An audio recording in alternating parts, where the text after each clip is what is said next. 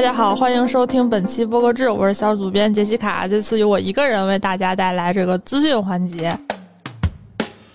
首先呢，本周的平台动态就比起上周要丰富很多。首先是喜马拉雅，最近他们要迎来十周年，就搞了很多企划。最近的一个重磅活动就是他们和新事项联合推出的这个特别企划，叫“十年了，一起聊聊吧”。这个形式大家也都比较熟悉，就是那种语音连麦。但比较不同的是，这次的活动阵容特别强，有毛不易、马迪、杨笠、梁文道、柳岩、沈一斐、姜思达等等，就是不同身份、不同年龄阶段的代表嘉宾，聊的话题也都很有意思。比如说什么独居啊、谈恋爱，就是那些年轻人会比较有共鸣的话题，就很多有意思的讨论都可以在这个直播中听到。如果说你错过了直播，你也可以在喜马拉雅的 APP 搜索“聊聊吧”来回听。当时的一些直播讨论还蛮有意思的，大概一场一个小时左右。然后下一条动态呢是好久不见的网易云音乐，他们一直和故事 FM 合作，有一个系列叫《云村一千零一夜》。呃，就是大家都知道网易云音乐他们比较主打这个故事相关的。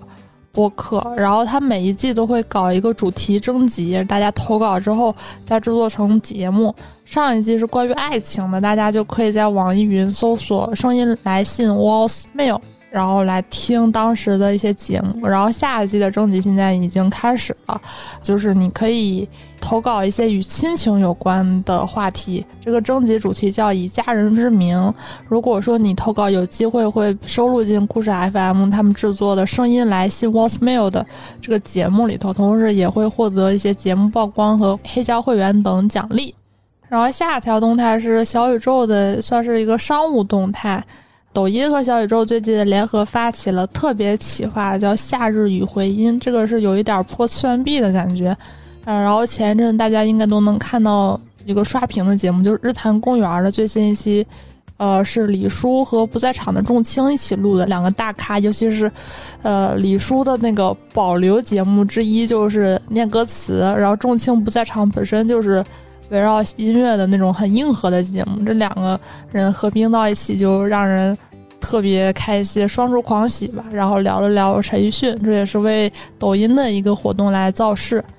然后最后一条平台动态呢，是一个可能大家觉得有点陌生，就是云听。之前好多播客都被他们这个平台采购过独家的节目，比如说什么重返二十年前什么之类的，大内黑水日谈。都曾经在上面做过独家的节目，然后最近呢是云听上面的很多节目，现在可以在特斯拉上收听了。在二零二二点二零点八的正式版本中，特斯拉的车主就可以使用这个云听来收听一千五百套电台节目。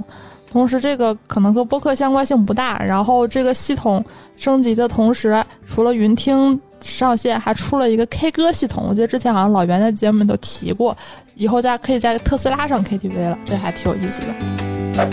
然后本周这个播客和第三方动态，就首先是有一个大事件，就是一年一度的这个播客盛会之一 Podfest China 2022最近开始了招商。当然，因为现在时间比较早，它这个活动预计将于。今年年底就十二月份在上海举行，所以说现在比较具体的活动信息还没有出，目前只是大概放出了一下这一点信息，然后面向广告主来开启一个招商。如果大家感兴趣的话，可以看那个博客制的文章里头，向那个邮箱里头发邮件来了解详情。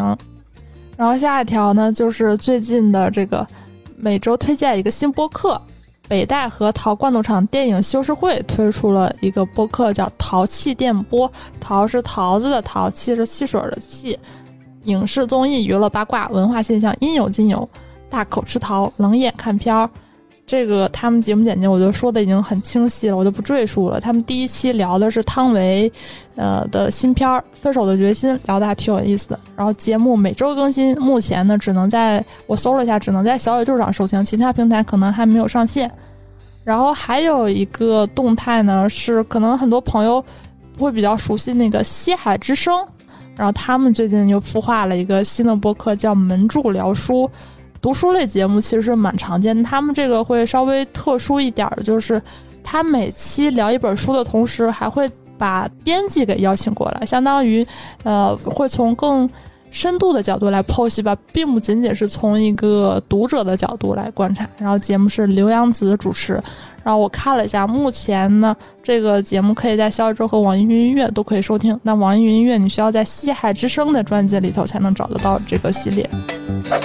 然后本周的海外动态和之前的还是有一些关系。首先，那个之前预告过说，Blueberry 他们要在 Podcast Movement 推出那个程序化广告功能，现在已经正式上线了。而且它的这个功能比较友好的是，它对于什么下载量啊、订阅用户播放量等等数据指标都没有任何门槛儿，只要是你在 Blueberry 上托管的节目，都可以获享受这个功能获得的收益。这个还是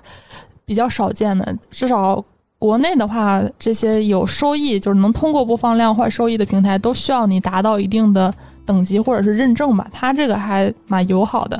然后他还预告说，接下来下周一会公布一个大事儿，我们很期待到底会是什么事儿。下一条就是我们的这个老朋友 Spotify，他们最近有一个呃算是福利吧，就是之前我们报过 Spotify 收购了那个播客托管及商业化平台 Megaphone。Megaphone 上的客户从九月份开始之后，他还可以同时免费使用，呃，Spotify 收购的另外两个公司，一个是受众洞察工具 Chatable，还有一个是广告归因工具 Podsets。所以说，就是 Spotify 在将大家收购的这些公司的生态慢慢打通，就是你不只是可以使用 Megaphone，你还可以使用这两个平台，让你的这个商业广告的效果能够得到更。大的数据支持和数据分析，以便于接下来的优化。啊，最后一条动态呢，还是这个 Spotify 的老朋友苹果播客，他们之前出过那个付费订阅功能，这个可能和国区关系不是特别大。他们在海外还一直推这个力度还蛮大的，所以说他为了推广这个功能，他推出了两个排行榜，一个叫付费订阅节目榜，一个是付费。订阅频道榜这个节目大家很好理解，频道这个我稍微解释一下，我理解的话更像是机构榜，就是它上面的很多节目由某一个机构出品的很多，然后它进行这样一个排行的话，大家就可以相当于根据创作者来了解现在的这个付费情况。但是目前该榜单也是只面向英国、美国、加拿大和澳大利亚其他地区暂未开放。以上就是本周的播客资讯。